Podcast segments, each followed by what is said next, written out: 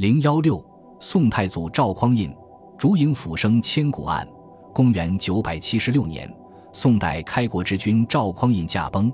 关于太祖的死因，宋人修史讳莫如深，野史笔记偶有记载，也是众说其异。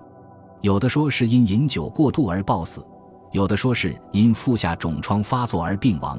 更普遍的一种看法则认为，太祖之死与宋太宗有很大的关系。《香山野录》中说，开宝九年十月二十日，一个雪夜，赵匡胤即召他的弟弟赵光义入宫，兄弟二人在寝宫对饮。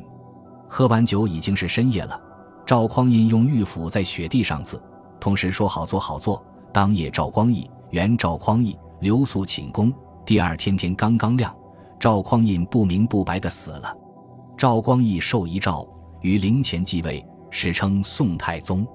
金余录说，赵光义对赵匡胤的妃子花蕊夫人垂涎之久，趁赵匡胤病中昏睡不醒时，半夜调戏花蕊夫人，惊醒了赵匡胤。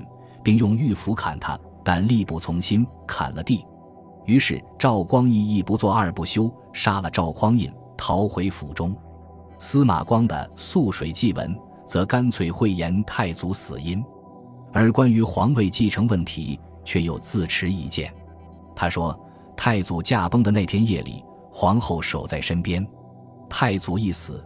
他急忙派遣太祖生前得宠的宦官王继恩传呼太祖四子德方。王继恩阳奉阴违，径自驰入开封府传召晋王光义。光义于是随王继恩雪地步行入宫。宋皇后听到继恩脚步声，忙问：“德方来了吗？”继恩答道：“晋王到了。”皇后一见晋王，先是一愣，接着惊呼：“我们母子之命！”全托官家保护了，晋王哭泣着说：“共保富贵，不要担忧。”按照历史学家司马光的记载，宋太祖临死并没有所谓传位光义的遗诏，光义继位纯粹出于皇室内部争夺皇位的阴谋和斗争。按说宫廷礼仪，赵光义是不可以在宫里睡觉的，他却居然在宫里睡觉。太监、宫女不该离开皇帝。却居然都离开了，忙乱的人影、奇怪的斧声，以及赵匡胤“好做好做”的呼喊，一一都告诉人们，这是一场事先策划的血腥谋杀。近世以来，学术界大都认定宋太祖确实死于非命，但在有关具体的死因上，则有一些不同看法。如有人根据《晋余录》的记载，认为宋太祖与赵光义之间虽有较深的矛盾。但烛影斧声事件只是一次偶然性的突发事件，即宋太祖病重熟睡之际，赵光义趁机调戏其宠姬花蕊夫人费氏，被宋太祖发觉而怒斥之。赵光义自知无法取得皇兄的谅佑，便下了毒手。